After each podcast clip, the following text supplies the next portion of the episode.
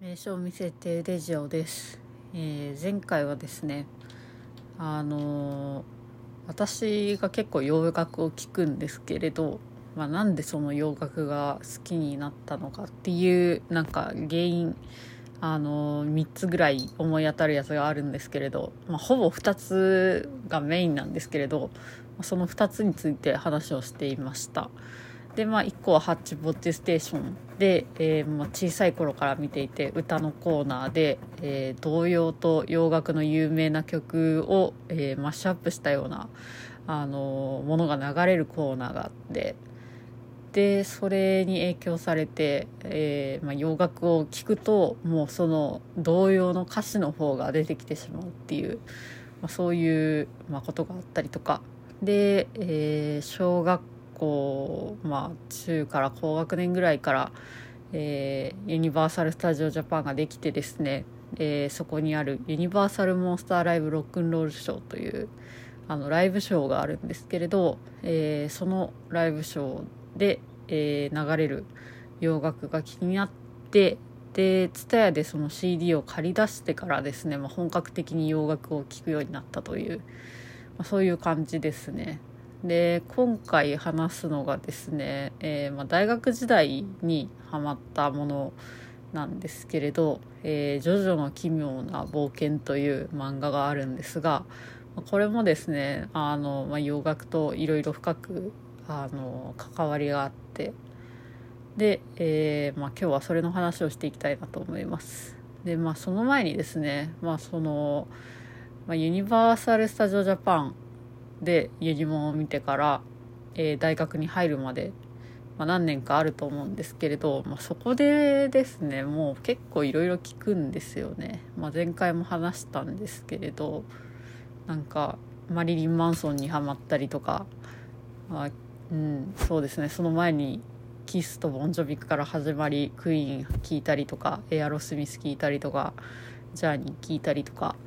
でマリリン・マンソンを聞きエヴァネッセンスとかなんかもそっち系に走ったりとかあとアポアポカリプティカっていうえー、ねなんかメタリカのあの楽曲を、えー、チェロだったかな？で弾いて、えーまあ、大学の学祭で演奏したらめちゃめちゃ反響があってそこからバンドになったっていうアーティストにハマったりとかしたりとかですね。まあいろいろあのミュージカルも好きなのでミュージカルつながりでいろいろ楽曲聴くようになったりとかしてでまあでたくさん海外の曲は聴いておりました。で、えーまあ、そんな感じでですねなんか有名どころはなんとなく知ってるしなんとなく、まあ、曲名言われるとちょっと分かんないかもしれないんですけれどあ知ってるこの曲っていうのはめちゃめちゃあるみたいな。なんかそういう感じになってるところに、えー、やってきたジョジョがですね。まあね洋楽ネタ満載なんですよね。で、えー、ジョジョはですねアニメ化されてから、えー、漫画を読み始めたんですけれど、ま、漫画とアニメ同時進行ぐらいで。で、えー、ちょっと早めに漫画の方、えー、1部から7部まで読み終えたっていうような感じでした。で、えー、ジョジョはですねまあその1部2部3部4部5部6部7部とあるんですが1部はそんなに洋楽でネタ出てこないんですけれど2部からですねまあいろいろ出てくるようになるんですね。でえー、話の筋はちょっとほっといて、まあ、2部はどんなのが出てくるかというとまずサンタナっていうのが出てきますね。でサンタナとかエシディシとかあとあのあパッと出てこない。もう一人ぐらいいるんですけれどまあですねなんかその元ネタが名前キャラクターの名前なんですけれどキャラクターの名前の元ネタがですねあ思い出した。ストレイツがあの洋楽のバンドだったりとかグループ名だったりするあのキャラクターが登場するんですね。エシディシは ACDC なんですけれど。で、えー、そこからですね、まあ、3部では円屋とかあと、えー、リアーナじゃなくて何だったかな。なんかもう一人別のが出てきたりするんですけれど。あのまあいろいろなんかちょいちょい出始め、えー、からの4部でですねもうめちゃくちゃ出てくるんですよ。4部がですね、まあ、クイーンをはじめあのなんだと Superfly とか Superfly は洋楽ではないのかなどうなのかなとかえー、まあ、なんかすぐ出てくるのがもうクイーン関係しかないんですけれど ま、 Bites the Dust Another One Bites the Dust Bites the Dust っていうクイーンの曲があるんですけれど、まあ、それに由来するものだったりとか、えー、あとはですねアース・ウィンド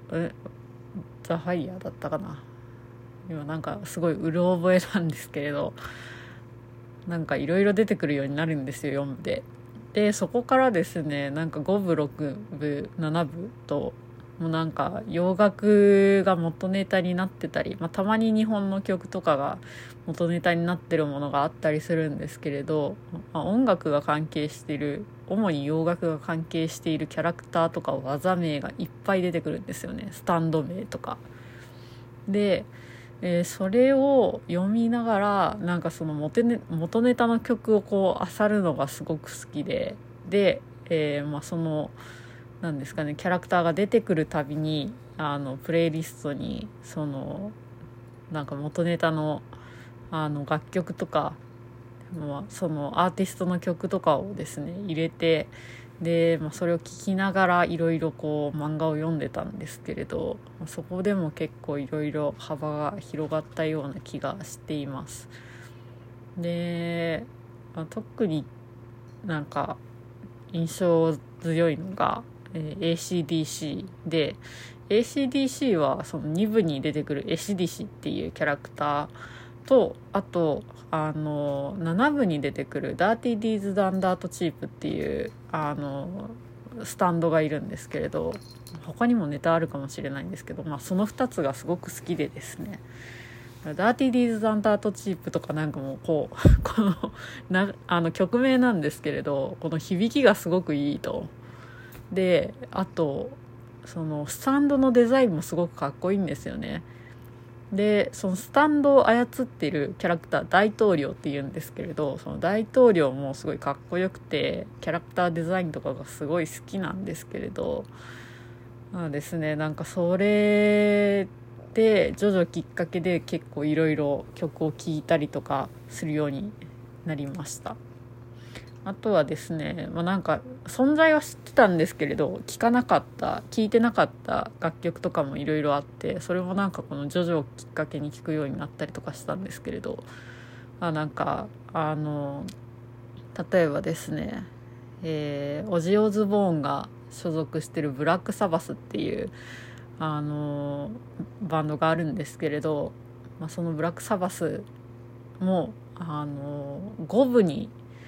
スタンドとして登場するんですねその同じ名前のキャラクターが。で、えー、そのキャラクターのデザインもめちゃめちゃかっこいいんですよね。でそれをですねあのブラックサバスを聴きながらまあなんか読んだりしてたんですけれどわりかしなんかその曲の感じとあとえー、その何ですかねこの漫画のテンションわりかし合ってる時とかがあったりとかして、まあ、なんか聞きながら読むっていうのがすごい楽しかったんですよね。あと洋楽なんでなんかその歌詞がこうダイレクトにパッと入ってこないものが多くてまあなんかその自分の英語力が足りてないっていうのも全然あるんですけれどなんでなんかなんですかねこうあんまりその読書の邪魔にならないんですよね。っていうので、えー、なんかその本を読みながらなんか聞きやすかったっていうのも非常にあります。で他はですねそうですねなんかちょっとああそうだなまあそんなもんかな。意外と時間がいい感じだったので。はい。えー、そんな感じでですねまあいろいろ聞くようになりまして。あちなみにマリリン・マンソンもあの6部に登場してめちゃめちゃ笑いました。で、えーね、便器みたいなあのデザインのスタンドでなんかかっこよかったんですけれど。はい、えー、そんな感じでですね私はよく洋楽を聴いております。あとは余談なんですけれどなんか祖父母も結構あの洋楽がすごい好きだったみたいでで祖母が亡くなってからですね、まあ、遺品整理をするじゃないですか。その時に形見としてもらったものなんか着物とかあったりするんですけれどの中にですね「ミュージックライフ」っていうあの雑誌があるんですけれどその「ミュージックライフ」っていう雑誌がですね祖母の家のタンスからむちゃくちゃ出てきたんですよね。でキスが表紙に載ってるものをちょっと一冊いただいたんですけれどそれを大事に取ってあったりとかしております意外と貴重だったりするんじゃないかなとか思ったりとかしてるんですけれどキスが初めて来日した時のなんかこうことが書いてある雑誌なんですけれど、えー、そんな感じです、えー、今日はこの辺で終わりたいと思います、えー、聞いてくださってありがとうございました。お疲れ様でした。